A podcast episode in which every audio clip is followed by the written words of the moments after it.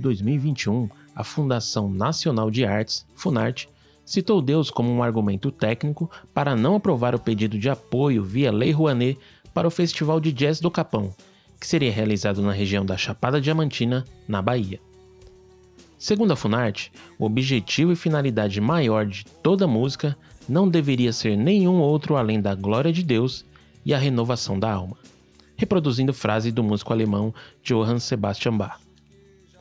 A fundação ainda utilizou uma postagem realizada na página do festival como argumento para a não aprovação. Na postagem realizada no Facebook no dia 1 de junho de 2020, o festival mostra seu posicionamento dizendo: Não podemos aceitar o fascismo, o racismo e nenhuma forma de opressão e preconceito. Pelo visto, ser contra o preconceito não é bem-vindo no governo federal de Jair Bolsonaro. O festival, por meio do seu diretor, Ronnie Scott, lamenta a não aprovação do projeto. Segundo Ronnie, a postagem não foi feita com recursos públicos e não ataca diretamente ninguém. Pelo contrário, fortalece a importância da democracia no nosso país.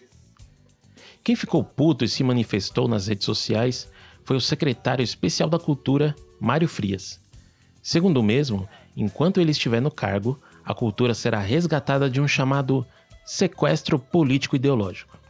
Talvez o secretário não tenha cultura suficiente para entender que a luta contra qualquer tipo de preconceito não tem nada a ver com política, e sim com a humanidade. Já foram homens de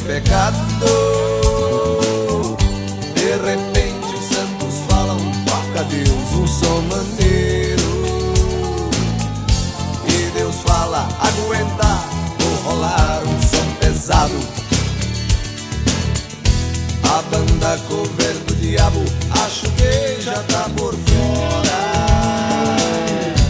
O mercado tá de olho, é no som que Deus criou.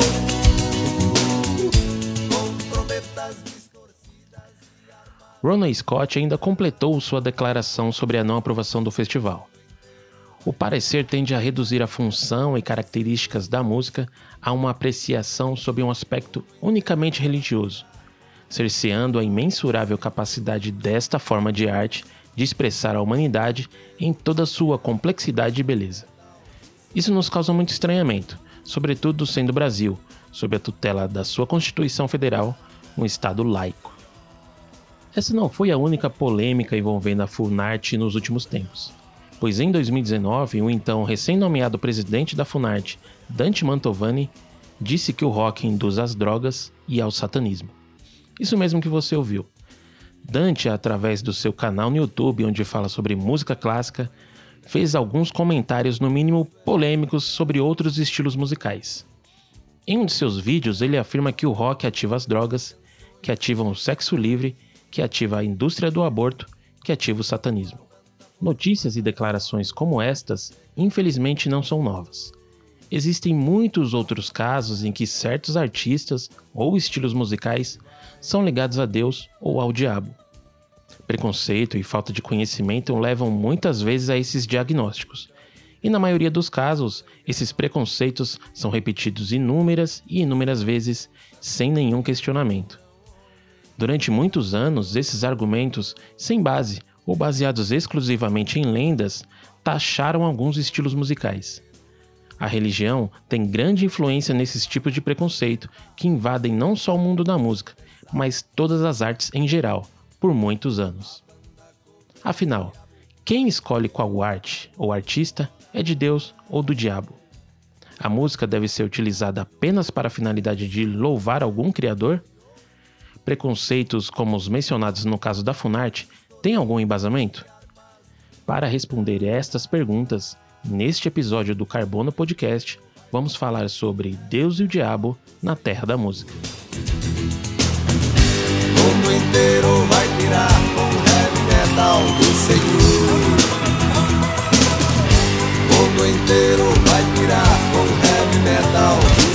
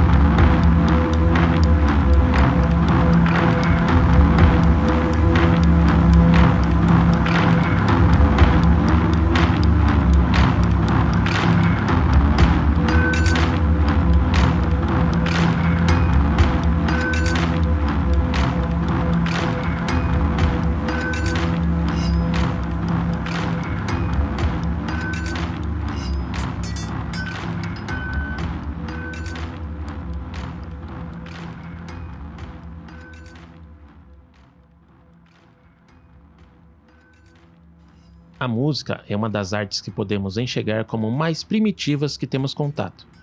Desde criança, nós temos contato com as canções de ninar ou afins. Gostamos de música mesmo antes de aprender a falar ou a andar. Um bebê geralmente faz quatro coisas: chora, sorri, faz suas necessidades fisiológicas e gosta de música. Às vezes, tudo ao mesmo tempo. Essa nossa ligação com a música vem de muito tempo atrás. A flauta Dividibab, feita de um osso de fêmur de um urso encontrado em uma caverna na Alemanha, é considerado o instrumento musical mais antigo do mundo. Pesquisadores acreditam que o objeto seja de 40 mil anos atrás, muito antes do nascimento de Jesus Cristo ou das escrituras da Bíblia. Ao encontrar a flauta, os pesquisadores conseguiram analisar que naquela região da Europa já havia uma cultura avançada, mas que ainda assim é muito difícil analisar o grau de inteligência ou desenvolvimento social do povo em questão. A flauta pode ser considerada um instrumento mais complexo que os de percussão, como tambores. Por isso, entende-se que estes outros instrumentos podem ter chegado antes da flauta e não tiveram vestígios encontrados. Podendo assim a música ter surgido junto com a fala nos seres humanos, isso por volta de 50 mil anos atrás. A música fez e faz parte do desenvolvimento humano desde a pré-história. Por isso, sempre que vemos uma criança recém-nascida balbuciando ou sorrindo ao som de uma música, pode ter certeza, isso é um traço dos nossos ancestrais mais antigos. A música então pode ser encarada como uma das principais características de nós seres humanos.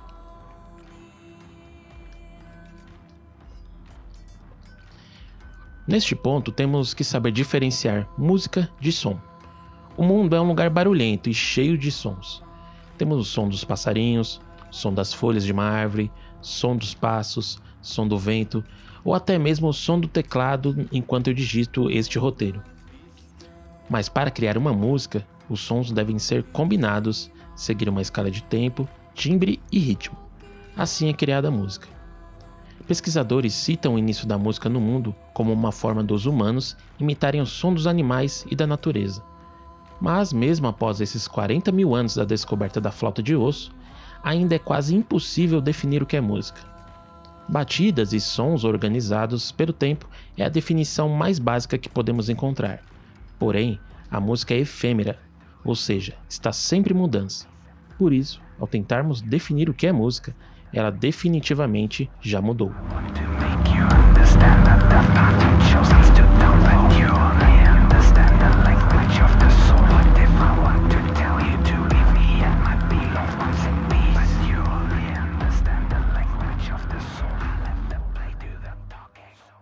A palavra música vem do grego musiké techne, que quer dizer arte das musas. Na Grécia Antiga, Apolo era o deus das artes e da música, e um dos seus instrumentos favoritos e que tinha mais técnica era a lira. Mas a música não ficou dentro dos limites da Grécia Antiga. Não existe nenhuma civilização moderna que não tenha na música um registro histórico sobre sua cultura, hábitos, medos e visões de futuro. E a religião não seria diferente disso.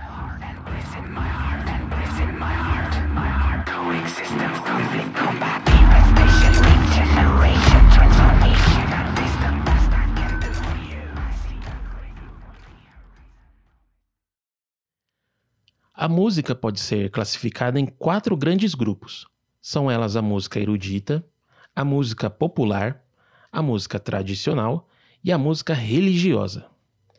Esta última, que está presente em rituais, missas, velórios e também pode ser utilizada para adoração em festivais religiosos, é uma das mais tocadas no mundo inteiro. Desde sempre, a música é um instrumento de ligação da humanidade com o espiritual. A música tem sido usada como forma de conexão das pessoas com suas divindades e crenças. Vamos analisar a música religiosa por quatro óticas diferentes: a música africana, a música judaica, a música islâmica e a música cristã.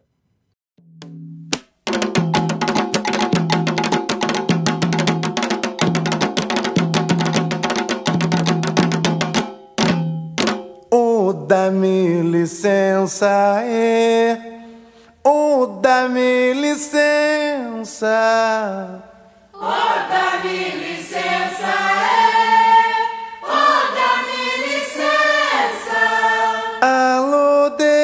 Iemanjá, dá-me licença. Alô,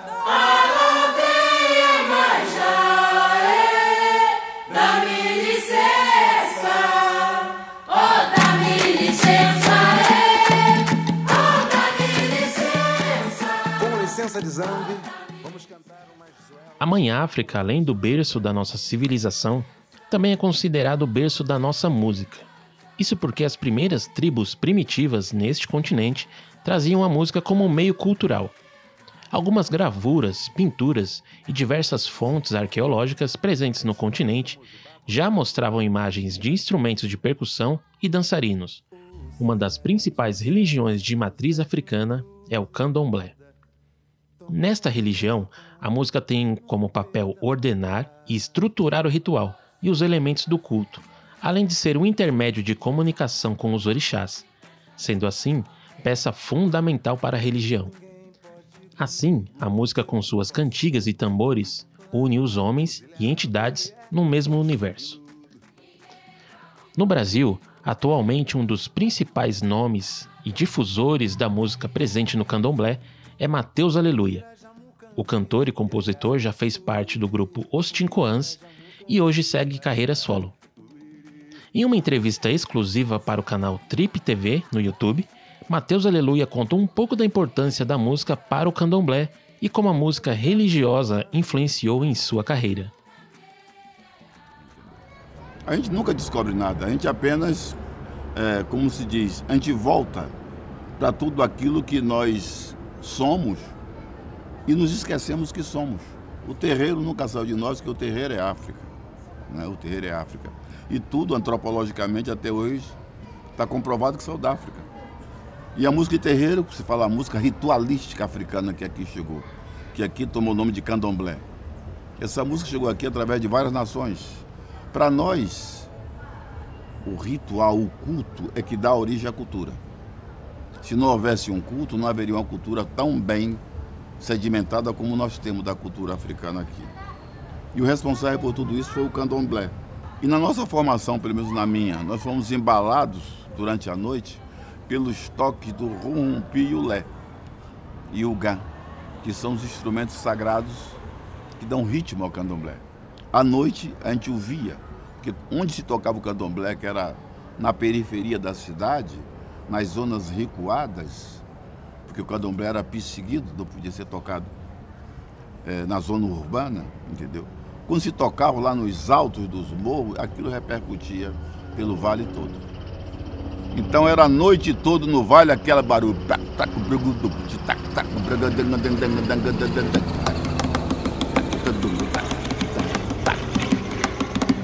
Era o candomblé, né?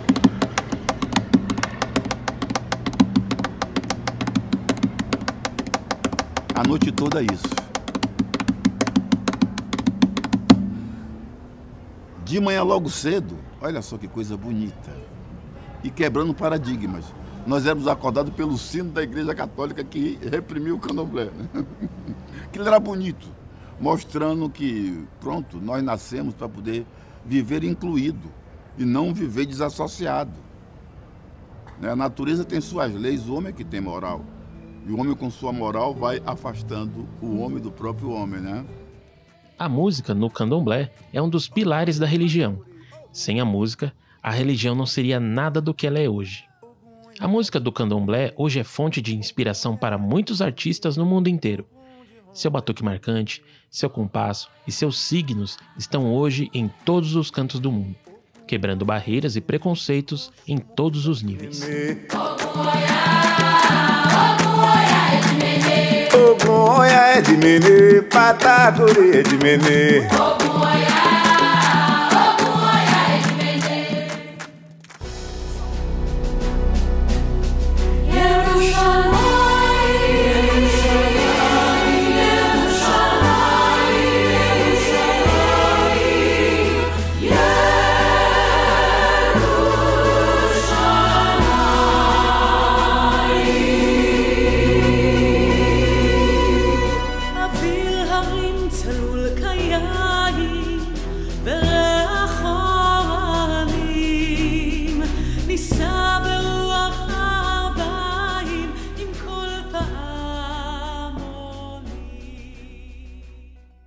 Considerado uma das religiões mais antigas do mundo, o judaísmo tem também fortes raízes musicais. O judaísmo foi fundado por Abraão no século 17 a.C. e se desenvolveu com a civilização hebraica através de Moisés, Davi e Salomão. Na visão judaica, Deus é o criador do universo e é quem influencia a sociedade humana. Os judeus seguem os ensinamentos da Torá e da Bíblia hebraica. A música na religião é utilizada em comemorações como o Dia do Perdão, a Páscoa e o Bar Mitzvah. Atualmente existem cerca de 14 milhões de judeus pelo mundo, segundo o informe anual do Instituto de Política do Povo Judeu. Mesmo que você não seja um desses 14 milhões de judeus, eu tenho certeza que você já ouviu uma música vinda dessa religião. Avanagila, que em tradução livre quer dizer alegremo-nos.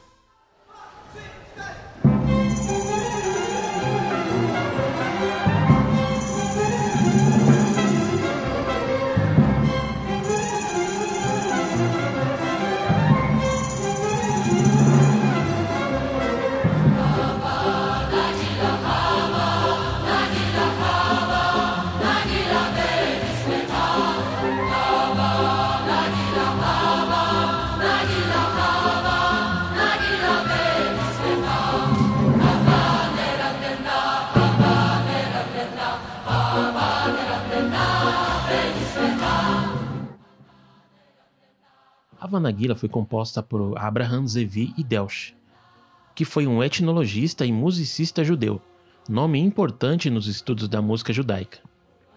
A música foi lançada lá em 1918 e foi inspirada em um canto folclórico ucraniano.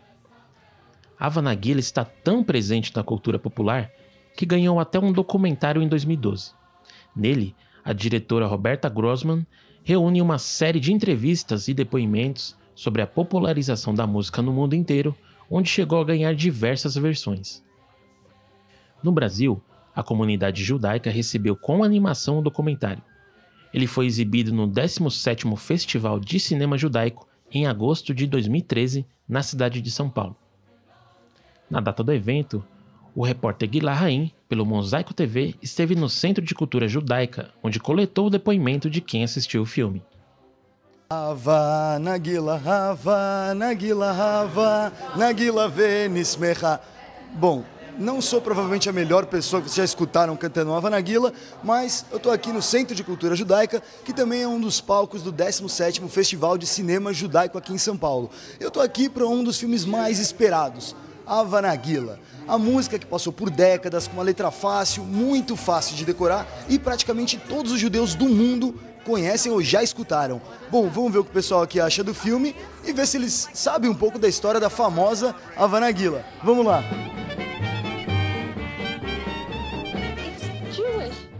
Toda vez que eu ouvir essa música, eu vou lembrar de toda essa história, de todo o que significa essa música. me fez voltar, é, me resgatou muitas coisas. A Havanaguila tocou no teu casamento. Certeza, no meu bar mitzvah, no meu casamento. E se Deus quiser, vai tocar ainda muito mais. Como ele fala que talvez morra no YouTube, que termine. Que, qual a sua opinião sobre isso? Não, eu não acredito que termine. Eu acredito que existam músicas que transcendem gerações. A Vanaguila é um típico, é uma típica música que já passa quatro, cinco, seis gerações. E eu participei há 25 anos atrás de um Class Camp, que eles mostram aí no filme. E para você que participou de um Class Camp, o que, que é o Havanaguila para você? Olha, o Havanaguila é dessas canções que realmente formam, digamos, uma sensibilidade universal. Quando eu vi a primeira vez que me enviaram, é, foi uma jornalista que me mandou, inclusive, esse filme que eu acabei apresentando para a diretora, para a curadora do festival, né? Que também já tinha ouvido falar, e então a gente viu antes e eu ria sozinha. Eu achei assim uma aula de história mesmo.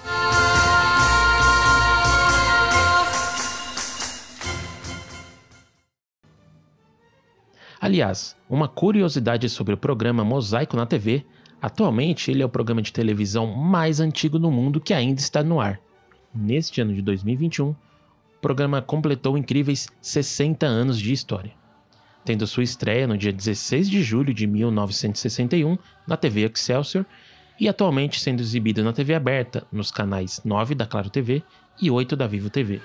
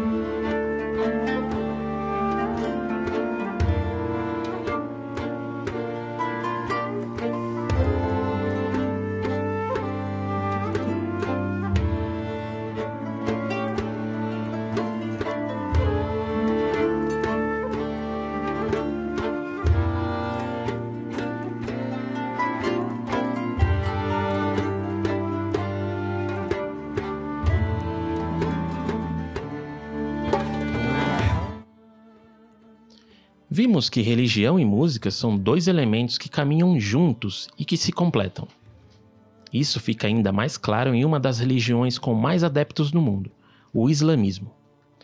Os muçulmanos que seguem o Islã acreditam num Deus único chamado Alá e o seu livro sagrado é o Alcorão.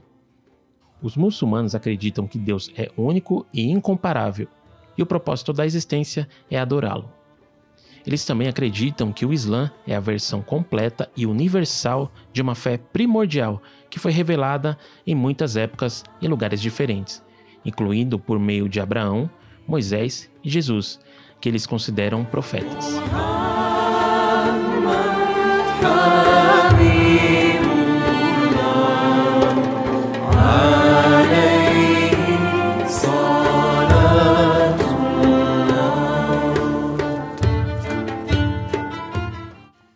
A doutrina do Islã aceita dois tipos de música religiosas: a leitura, recitação do Corão e o chamamento para a oração.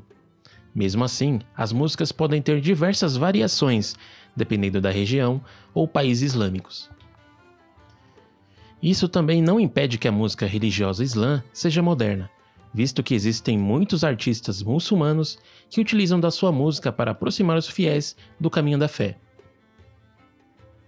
Aqui, alguns artistas podem ser citados, como o grupo Al-Firdaus Ensemble. A sonoridade das suas canções explora muitos instrumentos folclóricos, regionais e eruditos, como violão flamenco, violino e percussão.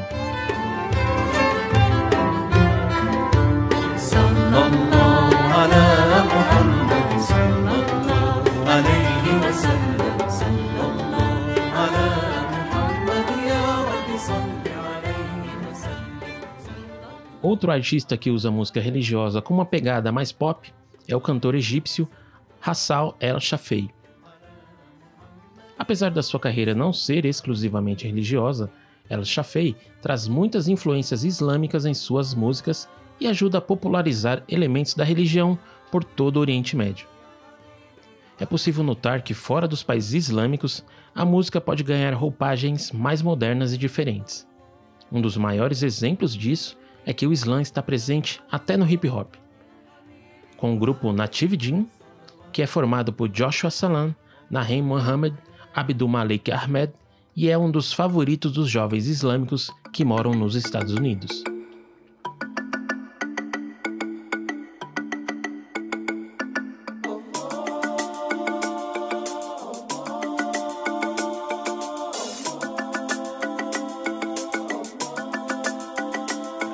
Ever been on the driving side and you're riding, you're looking through the glass, see your car on the side. The engine's broken and the car is smoking and the dude is shaking cause the heat is baking. All this cat's got a flat and the spare's all whack. No jack in the back and no clue where he's at. There ain't no real rush, but you roll right by, not even asking the guy if he needs a supply. He might be alright and to pass ain't a sin, but within you feel bad in the state that he's in. How hard would it have been just to ask you okay? That might be the deed that you need to succeed. That might be the deed that will so please Allah that you're forgiven the sin and you did when you was living. A small little thing that can cling and just ring and will bring the blessing from Allah who's the king. We pass on them deeds cause they seem all small, but they might be the deeds that's the best of them all. Mad when I see all these passes I took on these small little deeds I just overlook.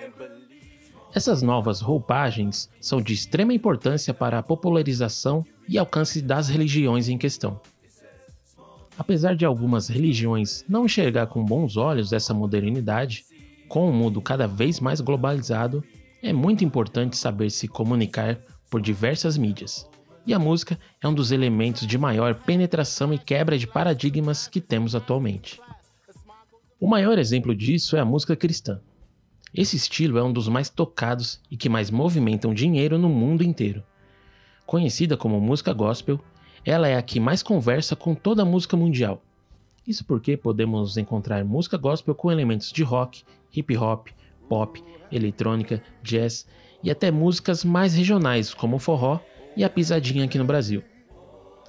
O termo música gospel teve início nos Estados Unidos por volta de 1920.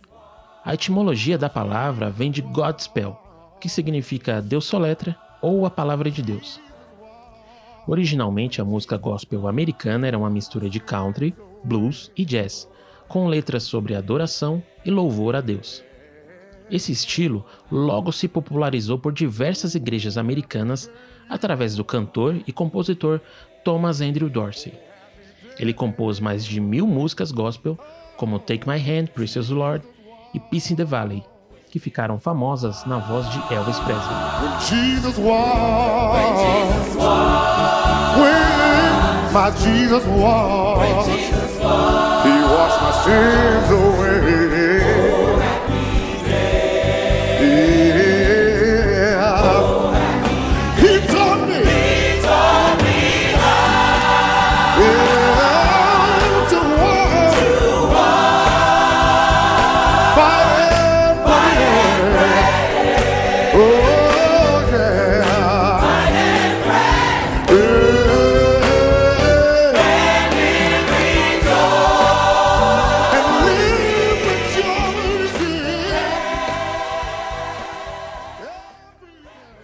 Podemos visualizar o alcance que a música gospel teve no mundo através da música Oh Happy Day de 1967.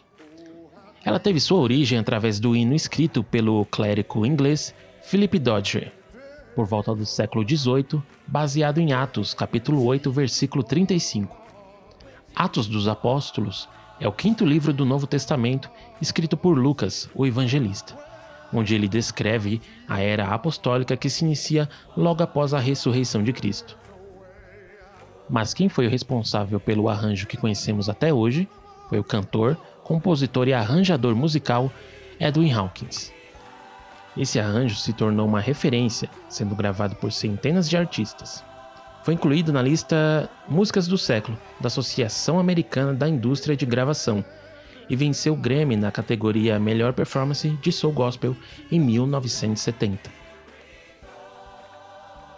Outro nome muito importante para a popularização da música gospel foi o cantor, arranjador e compositor de música gospel norte-americano James Cleveland. Conhecido como o rei da música gospel, James começou sua carreira na década de 1950 e foi um dos pioneiros no estilo. O cantor faturou nada menos que 4 Grammys nos anos de 1974, 1977, 1980 e 1990. No ano seguinte, em 1991, James acabou falecendo ainda com 59 anos, vítima de uma insuficiência cardíaca. Mas sua voz grave e marcante é referência até hoje no estilo. Desde seu início, a música gospel não viu problemas em se modernizar. Atualmente, o estilo bebe de diversas fontes da música pop. Um dos exemplos mais claros é o rapper americano Kanye West. Apesar da maioria da sua carreira não ser voltada ao estilo gospel, Kanye lançou no ano de 2019 o álbum Jesus is King. O álbum foi um sucesso não só na ala cristã do hip hop, mas até para aqueles que não eram cristãos ou que não estavam acostumados a consumir música gospel. Isso porque o cantor já tinha em sua bagagem diversos prêmios, como 21 Grammys e 7 Beat Awards, sendo assim um dos maiores artistas da atualidade. Kanye West também é responsável por um dos cultos mais famosos da atualidade, o Sunday Service, que já ocorreu na sua própria casa e até no famoso festival Coachella em 2019.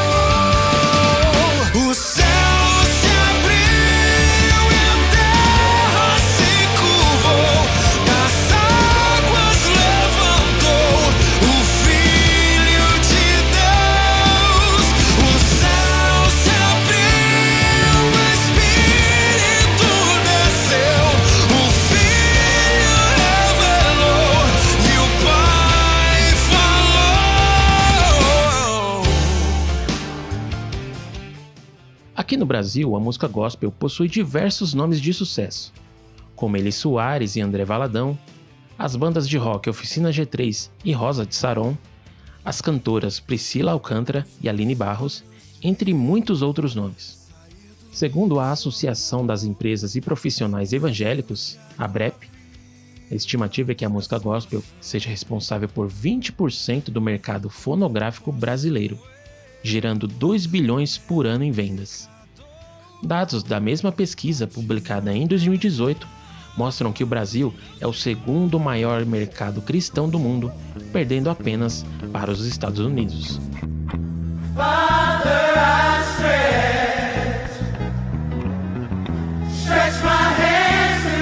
Life like this is what your life like. Try to live your life right. People really know you're pushing buttons like type right. This is like a movie, but it's really very lifelike. Every single night, right? Every single fight, right? I was looking at the gram and I don't even like life. I was screaming at my daddy, told me it ain't Christ like. I was screaming at the referee, just like Mike. Looking for a bright light. Tingle with your life like. Riding on a white bike, feeling like a sight bite. Pressing on the gas, supernova for a night light. Screaming at my dad and he told me it ain't Christ like. But nobody never tell you when you're being Christ like. Only ever seeing me, only when they needing me. Like if Tyler Perry made a movie for BET, searching for a deity.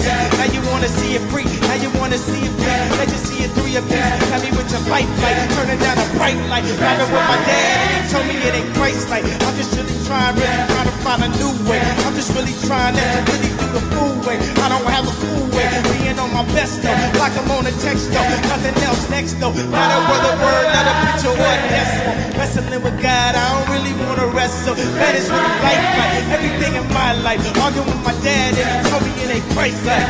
Man.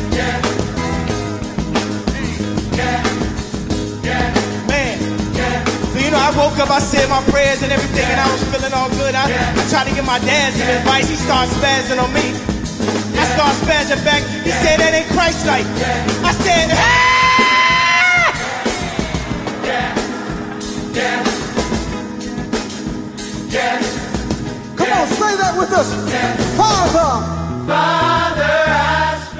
Vimos que as músicas religiosas estão presentes nos quatro cantos do mundo, levando uma palavra de fé e adoração e sendo um instrumento importantíssimo para a disseminação das religiões que utilizam dela. Deus, com seus diversos nomes, tem sido o tema principal das músicas, dos hinos e das orações, e até aqui não temos a presença de um ser ou energia que seja contrária a isto. Mas em certo momento, o diabo, o anticristo ou o príncipe das trevas saiu dos cultos, missas e templos e começou a ser mencionado também no mundo da música. A seguir, vamos entender melhor de onde surgiu a conexão entre a música e o maligno.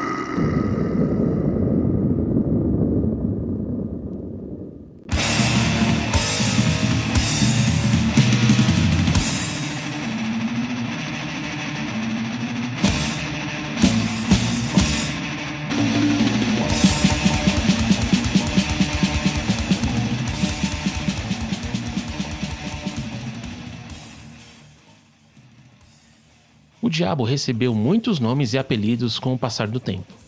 Mochila de criança, canhoto e costa oca são os meus favoritos. Mas fora os apelidos, o que se sabe é que Lúcifer definitivamente não é o nome do diabo. Na realidade, o nome correto seria Helel, que vem do hebraico Helel ben Shahar, que em tradução livre pode ser estrela da manhã ou Helel, filho da brilhante. O nome Lúcifer se deu por um erro de tradução destes termos e acabou sendo absorvido pela cultura em geral. Existem algumas diferenças nas religiões quanto à existência ou não desta entidade.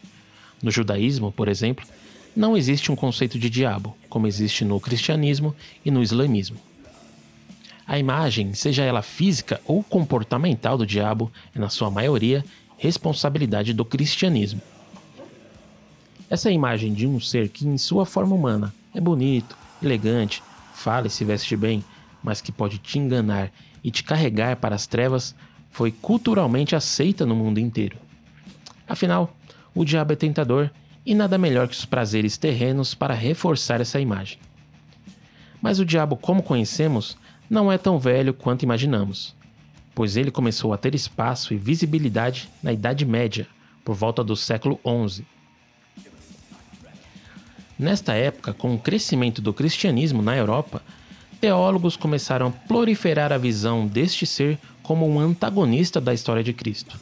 Assim, este símbolo começava a ser abordado na cultura e nas artes por meio de pinturas, gravuras e histórias. Provocações. Provocações hoje vai falar sobre um assunto que vocês estão realmente falando quase todos os dias. É, vamos falar sobre a guerra, não, a guerra estão falando demais. Vamos falar sobre, sobre o diabo, que o diabo tenta a gente. Mas em louvor ao diabo, é preciso dizer que ele nunca pede nada impossível. Isso é de um grande poeta francês, Paul Valéry. Tanto nada impossível que esse moço que está aqui ao nosso lado criou uma seita satânica em Jundiaí, interior de São Paulo. Gold Devil 7777. Sim, é loucura, eu sei que é loucura. Mas eh, o que é que o Polônios falou para o Hamlet em Shakespeare? Parece loucura, mas tem um método na loucura. Vamos ver que método é esse. Que método é esse da loucura do nosso convidado? Ele é Toninho do Diabo. Toninho do Diabo, hein? Por que isso, hein? Já não basta o inferno que os poderosos fazem neste mundo e ainda vem você? Simplesmente eu sou aquela metamorfose ambulante, né? Que estou à merce na terra, andando. Para muitos, para muitos o mal, mas para muitos o bem. Mas o que vale é a felicidade. Para a construção desta imagem, o cristianismo se apropriou de ritos e práticas de povos pagãos presentes na Europa. Por este motivo, o diabo pode ter diversos nomes, como Satanás, Lúcifer, Asmodeus, Belial e também diversas formas animalescas, como uma serpente, uma cabra, um bode ou a junção grotesca de um corpo humano com a cabeça de algum desses animais. Estando presente no imaginário popular por séculos, talvez ninguém cative tanto a nossa curiosidade. Por isso, o diabo desde então sempre teve lugar na literatura, nas artes e posteriormente chegando ao cinema. Na música, o diabo também teve seu espaço, e foi na Idade Média que ficou conhecido o som do diabo. Neste período, a Igreja Católica era detentora de terras, centros de estudo e responsável por determinar costumes daquela sociedade. Na época das trevas, a Igreja era vista como única luz na sociedade, e este poder se refletiu nas artes da época. No campo da música, eram aceitos sons e músicas angelicais, sempre com as notas em concordância ou consonante. Por isso, qualquer som ou música que não se encaixava nestes termos, ou seja, dissonante, era considerado um afronte a Deus e à Igreja. Os sons angelicais eram responsáveis por causar uma sensação boa em quem ouve, um alívio, quase como se Deus estivesse com você.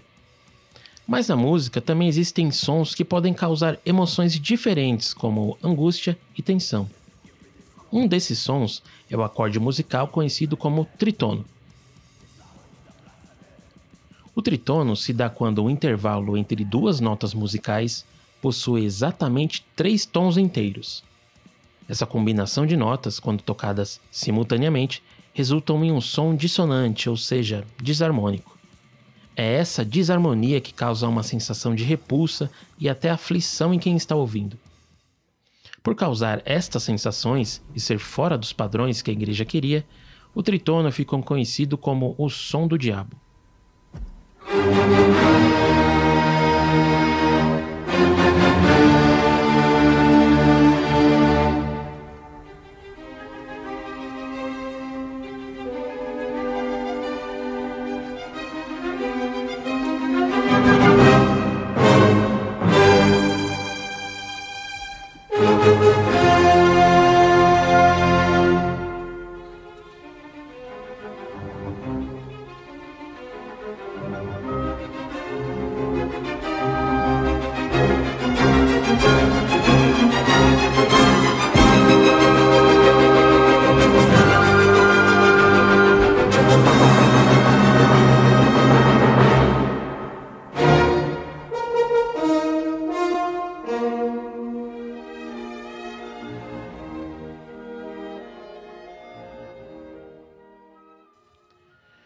exemplo claro do tritono é o primeiro movimento da Quinta Sinfonia de Beethoven, composta em 1808. Não podemos negar que o início desta sinfonia nos causa sim algum incômodo. Segundo o produtor musical Bob Ezrin, aparentemente o som usado para chamar a besta, algo muito sexual no tritono.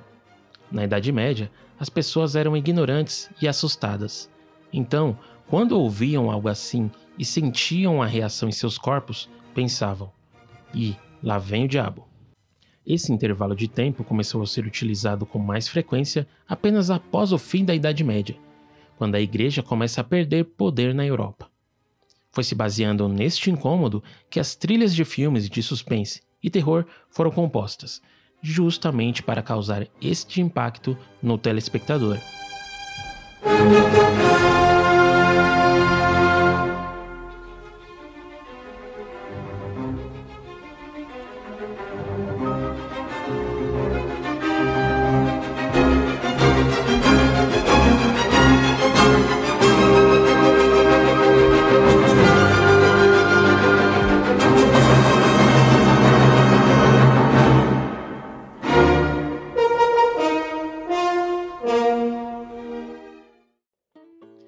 Quem diga também que o diabo está presente na música através de alguns pactos. No meio musical existem algumas histórias que ligam o talento de alguns músicos com um pacto continuoso. A história mais famosa envolvendo isso é a de Robert Johnson. Nascido no interior do Mississippi, Robert Leroy Johnson foi um cantor, compositor e guitarrista norte-americano de blues. Johnson foi um dos pioneiros no estilo influenciou toda uma geração de músicos de blues nos Estados Unidos.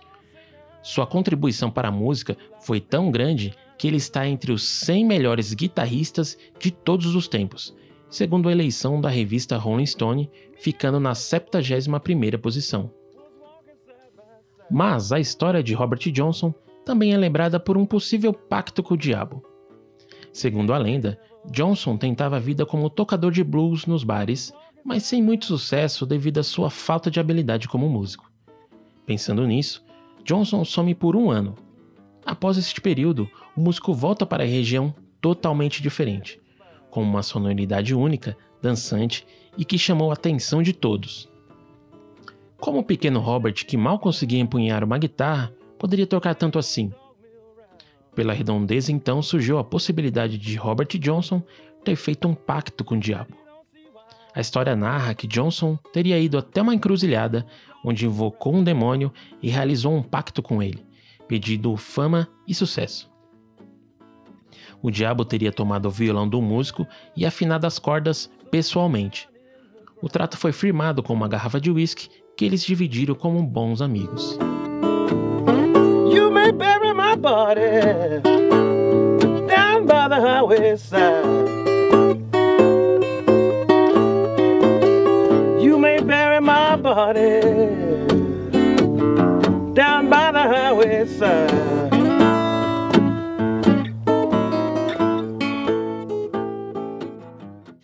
Claro que Robert Johnson aproveitou a fama dessa história para compor algumas músicas sobre o suposto pacto, como Crossroads e Me and the Devil Blues. A lenda de Robert Johnson ficou tão famosa que ganhou um filme, Crossroads, de 1986. É citado também na série Supernatural, no episódio 8 da segunda temporada. A lenda do pacto com o diabo também está presente no documentário Remastered, O Diabo na Encruzilhada, da Netflix. Robert Johnson faleceu aos 27 anos e é o primeiro músico do chamado Clube dos 27, que reúnem artistas que morreram com 27 anos, como Jimi Hendrix, Jim Morrison, Kurt Cobain, Janis Joplin e Amy Winehouse. Esta outra coincidência aumenta ainda mais os mistérios sobre esta lenda. Algumas pessoas dizem que ao fazer o pacto com o diabo, em troca de talento e fama, sua dívida é cobrada aos 27 anos. É aí então que o diabo vem buscar sua alma. Esse foi um dos motivos para o blues ficar conhecido como a música do diabo. Mais tarde, este mesmo blues seria uma das principais influências para o surgimento de um outro estilo musical, o rock and roll. Algumas comunidades mais conservadoras ligavam o rock ao diabo desde o seu início. Achavam que a maneira como se tocava, cantava e dançava o estilo era uma maneira de trazer os jovens para o caminho das trevas. Mas esse preconceito inicial não impediu o crescimento do rock a níveis mundiais, e aos poucos essa ideia foi se dissolvendo e sendo esquecida.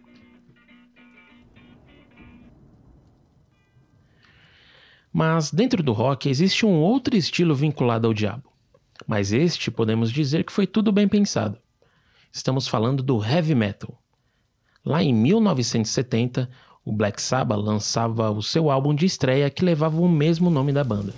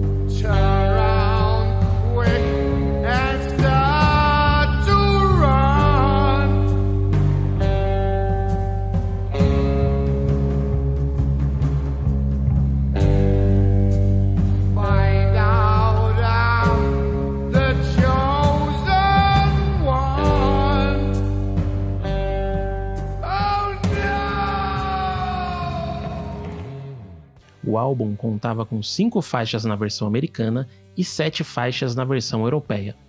Black Sabbath foi um marco nesta geração, pois conseguia mesclar muito bem a nova sonoridade bem pensada da banda com os temas de terror que a banda trazia. Para explicar melhor isso, vou deixar aqui um trecho do canal Casa Gastão do YouTube. Neste episódio, Gastão Moreira e Clemente Tadeu comentam como foi o processo de escolha do nome para a banda. Eles quando mudam de nome, eles querem um nome que tenha força, força, poder, né, para um nome melhor do que o Worth. Todo mundo ali gostava de filmes de Aham, terror. sim. Onde eles ensaiavam, tinha um cinema ali perto, sabe? Que eles viam Aham. sempre tinha fila e era só filme de terror. Aí o Tony Iommi fala, é engraçado, né, cara? As pessoas pagam para sentir medo, né? Será que elas ouviriam música também que, que teve medo delas, né? Ah, é uma Saca? boa sacada. Aí tem um filme que passava lá, que é um filme Aham. italiano de um diretor chamado Mario Bava. Mario Bava. A- Aqui é As Três Máscaras do Horror, do Aham. Terror, só que o nome do filme é este aqui, ó. Black Sabbath. Todo mundo compra a ideia da banda. Né? E eles botam o nome então de Black Sabbath definitivamente. Primeiro show como Black Sabbath é 30 de agosto de 1969. Aliás, a primeira música que eles, que, eles compuseram se chamava Black Sabbath. Exatamente, cara. Yes. Aliás, o Tony Iommi se baseou numa, numa composição clássica. Ah, tinha um cara que sim. chamava Gustav Holst, que era um compositor inglês que morreu em 1930 e pouco. Aham. Ele tinha feito um negócio que era uma suíte que chamava Os Planetas. Uma delas era Marte.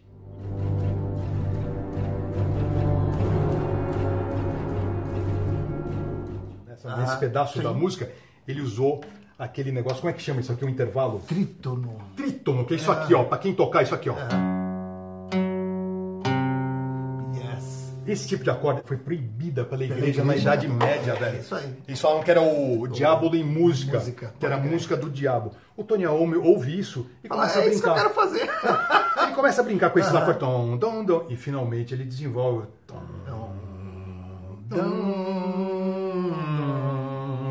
Na verdade é um acorde, só que. Ele estendeu aquilo, Aham. os caras ouviram e falaram: Uau! Uau, é o. Geezer Butler tinha tido um pesadelo ali, que ele tinha visto Aham. uma figura de preto. Eles começam a tocar essa música, o Ozzy já começa.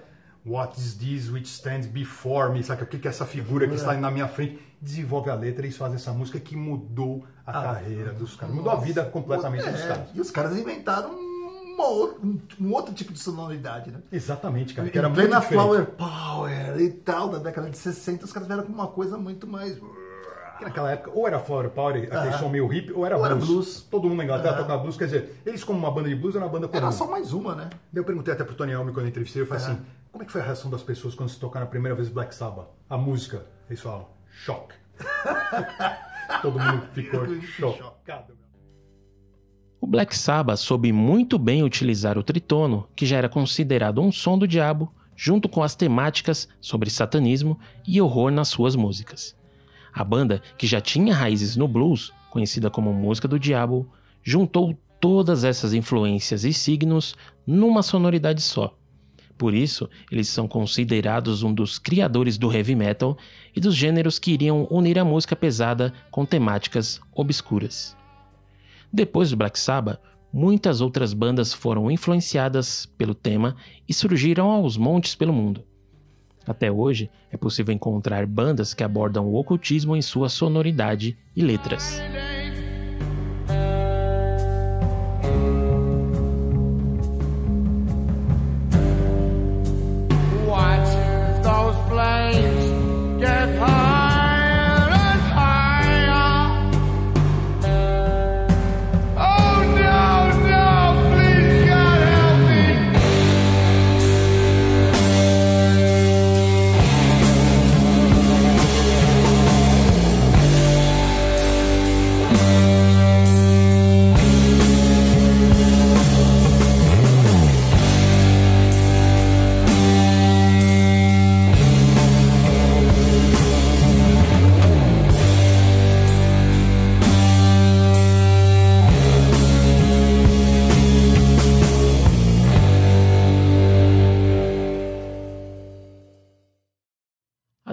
Vimos que Deus e o diabo têm lugares bem claros na música. Deus, sempre presente nas músicas religiosas, cantos e orações, buscando uma mensagem de paz ou até mesmo como um objeto de inclusão para novos fiéis. Já o diabo, mesmo com os preconceitos e lendas que circulam, também conseguiu conquistar o seu espaço no mundo da música. Sabemos claramente que a música, como toda forma de arte, pode abordar essas duas óticas sem problemas para nenhum dos lados. Mas em alguns momentos da nossa história, a religião foi utilizada como forma de censura no campo das artes. É o que vamos discutir a seguir.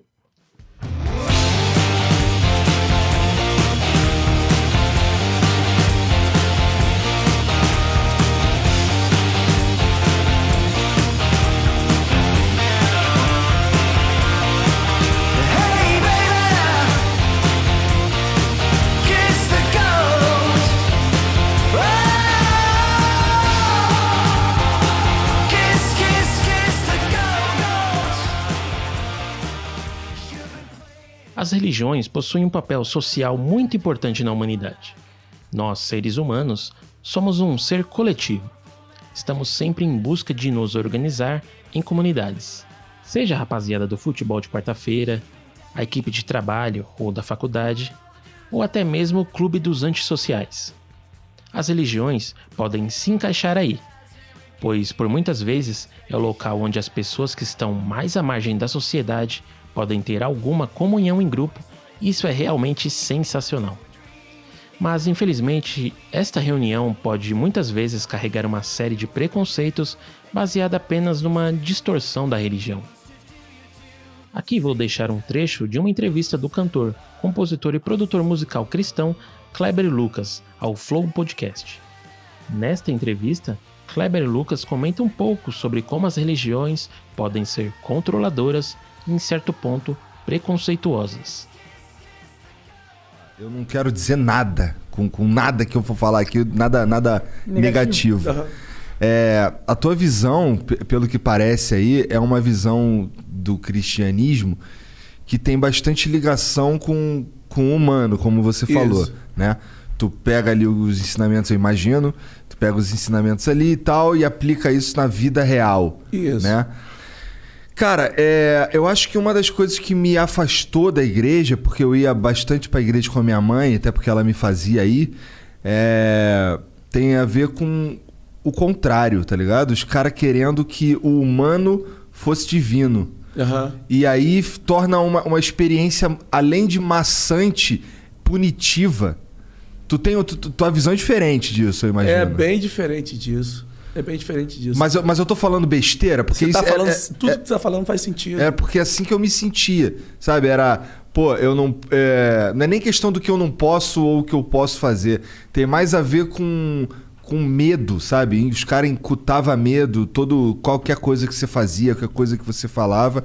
E isso era uma parada que eu não curtia muito, porque é, eu sempre fui um cara que eu corria atrás dos meus troços, entendeu? Por exemplo. Pô, fiz prova pra estudar no, no- na escola técnica duas vezes, passei nas- na, na faculdade, não sei o que e tal. E, e- e eu via uns caras que, que queria me, me dizer que aquilo ali não, não, não tinha muito a ver comigo, não. É, sabe? uma forma de querer te emburrecer, né? É. Eu acho o seguinte, que eh, não só o cristianismo, mas vou falar do cristianismo, que é meu lugar. Ele pode ser altamente emburrecedor e alienante a partir do momento em que ele se propõe a ser um projeto de poder. Seja esse poder político, um poder da, da mente, do, Do controle capital. da mente, do capital, do medo. Porque não tem nada melhor para uma religião do que trabalhar com medo. Com certeza. Quando você pensa, é, você pode, o cristianismo pode ser isso, ou pode ser a referência pode estar em Jesus de Nazaré, que foi aquele carpinteiro de vida simples, que relacionava com todo mundo, que não exaltava o templo. Ele fala, pode destruir que eu faço o templo em três dias. Ele não está falando do templo físico, ele está falando do templo da nossa vida, nós somos o templo. Então ele relativiza esse poder do templo, ele relativiza o poder do dogma. A partir do momento que ele, ele inclui seres, hum- pessoas que, dentro do contexto do dogma, não estaria presente. Ele acolhe é, publicanos, pessoas que tinham é, é, comportamentos, do ponto de vista religioso, reprovável, mas ele acolhe dando oportunidade de mudanças na caminhada. Então, o cristianismo pode ser um lugar de controle, um projeto de poder, que se expressa na política, que se expressa nesse controle dos templinhos sendo uma base de controle, uma base de manipulação de seres humanos, ou ele pode ser uma coisa que se assemelha mais à vida a vida é, onde ele acontece na história, na caminhada. Você aprende não a partir dos dogmas, a partir da, de uma coisa que está dentro de você. Porque o cara não precisa ter religião nenhuma para saber, para ter um, um mínimo de senso de, de respeito. E, aliás, eu tenho alguns amigos que são ateus. E fazem parte da minha lista de seis amigos, dos melhores amigos, dois ou três são ateus. E são pessoas de um comportamento ilibado para mim. É, e eles não, estão fazendo isso em nome de Deus, eles estão fazendo isso em nome da humanidade, em nome da consciência que eles têm do que, do que devem ou não fazer. Então, Eu, eu acho, eu concordo muito com você. Eu acho que eles, eles, eles se conectam justamente com o que você está falando, Exato. os ateus. Ele, com, a, com a referência divina interna que todo mundo tem. Eles só não entendem que é divino. Eles não chamam isso de Deus. Eles não, eles não chamam isso Deus. Aliás, Deus não é o nome de Deus. Deus é um título, né? Qual é o nome de Deus? Sei então é lá. uma pergunta interessante, né? Então, dentro do cristianismo, dentro das mais variadas expressões religiosas, Deus vai ter um nome. Mas na verdade, Deus não é o nome de Deus. Deus é maior que o nome dele, né? É maior que o nome dele. Maior do que as religiões, maior do que, do que o cristianismo, inclusive, que dentro do Ocidente é a maior religião. Então, assim, eu, eu, eu penso muito o sagrado a partir dessa, dessa expressão. E isso é libertador, isso é liberdade. Liberdade não é uma coisa que combina muito bem com uma religião que se propõe a ser controladora, né? hegemônica. Sim. a religião a serviço de um poder político e controlador. Isso me lembra o início da carreira do Elvis Presley. Certa vez, o cantor realizou uma apresentação no programa Milton Berle Show. Durante a apresentação, o cantor estava sem sua clássica guitarra. Enquanto apresentava um dos seus hits, balançava os quadris de forma agitada. Esta sua apresentação causou uma série de comentários negativos dos meios de comunicação e até da Igreja Católica. No jornal New York Daily News, o crítico Ben Gross descreveu a performance de Elvis como tingida com um certo tipo de animalismo que deveria ser restrito aos frequentadores dos bordéis. Elvis não escapou nem do diário semanal da Igreja Católica, que divulgou um artigo intitulado Cuidado com Elvis Presley. Mas a igreja não conseguiu conter o quadril do Elvis, até porque, algum tempo depois, o cantor gravou diversas músicas cristãs e ficou tudo certo entre ele e Deus. Agora você aí, para pra pensar um pouco. Uma música agitada, acompanhada de uma dança sensual e que a igreja não vê com bons olhos, hum, bem parecida com o estilo em alta entre os jovens hoje em dia, certo? Assim como na notícia do começo deste episódio, podemos ver que existem vários motivos para a igreja deixar de cumprir o seu papel social para ser um ator político, liberando ou proibindo algo em nome de Deus ou até do diabo. Independente se você segue alguma religião, é preciso sempre refletir por quais motivos as religiões querem ter esse poder. Durante este episódio, podemos ver que a música religiosa tem um papel importantíssimo para a difusão das religiões, para o alcance dos fiéis e sem contar na alta qualidade que as músicas religiosas possuem. Em todas as religiões temos diversos artistas incríveis que fazem músicas que tocam realmente a alma de quem ouve. Porém, ao mesmo tempo ainda temos uma ação religiosa com a intenção de censurar alguns tipos de artes ou artistas. Do mesmo jeito que aconteceu com o tritono na Idade Média ou com a dança sensual do Elvis. Então, antes de mais nada, lembre-se que a arte tem o papel de incomodar, de tirar da sua zona de conforto e te transformar. Isso acontece na pintura, no teatro, no cinema e também na música. Por isso, encare a música com esta ótica e esqueça dos preconceitos gerados por algumas personalidades que se apropriam da religião unicamente para espalhar toda a sua intolerância. A música pode ser de Deus e também do diabo, porque toda arte é livre e é assim que ela deve permanecer.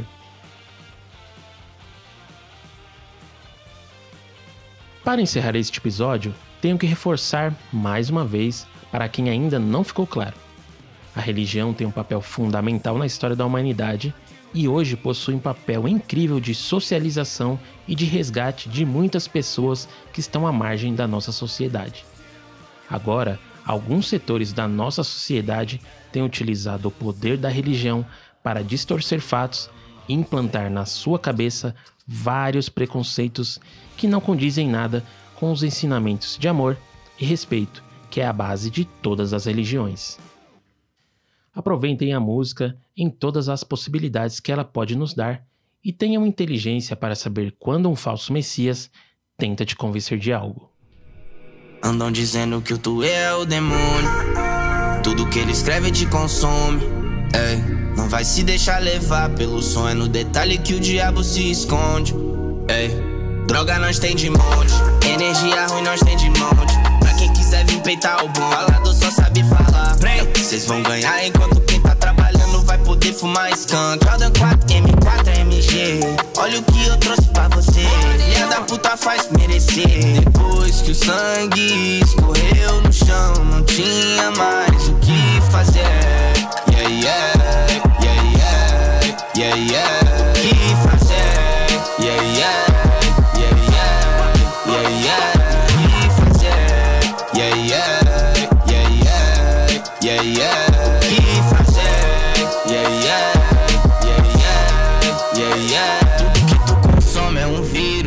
que passa no teu telefone é um vírus. O diabo ri da tua cara e tu ri de volta. Mas sabe você que você é sacrifício. São ossos do ofício. Levantar mais cedo, trabalhar, ganhar dinheiro pra poder acordar mais rico. De repente isso vira um vício. Mas que se foda tendo droga e buceta, eu só quero viver disso. Cê ainda acha isso bonito? Ei, palhaço, por que você tá rindo? Você quer o zoado, a cena trap é o. Não se assuste quando tu for esquecido. Não vai ter mais o que fazer. Yeah, yeah,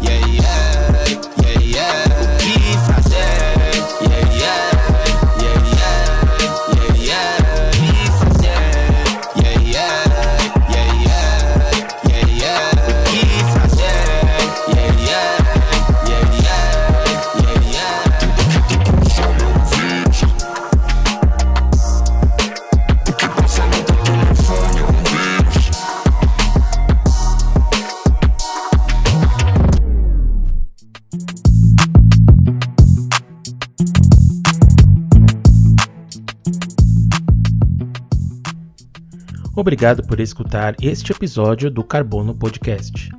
Não se esqueça de seguir as nossas redes sociais.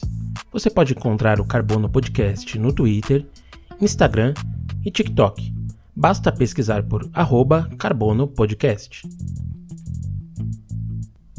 Na descrição deste episódio, você vai encontrar toda a bibliografia utilizada na produção deste capítulo, além da lista de músicas mencionadas aqui.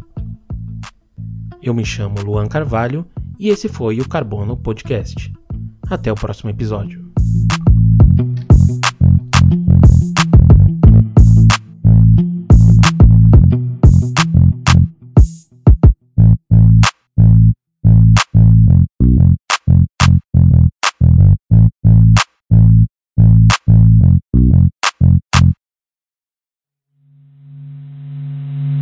Oblivion Produtora.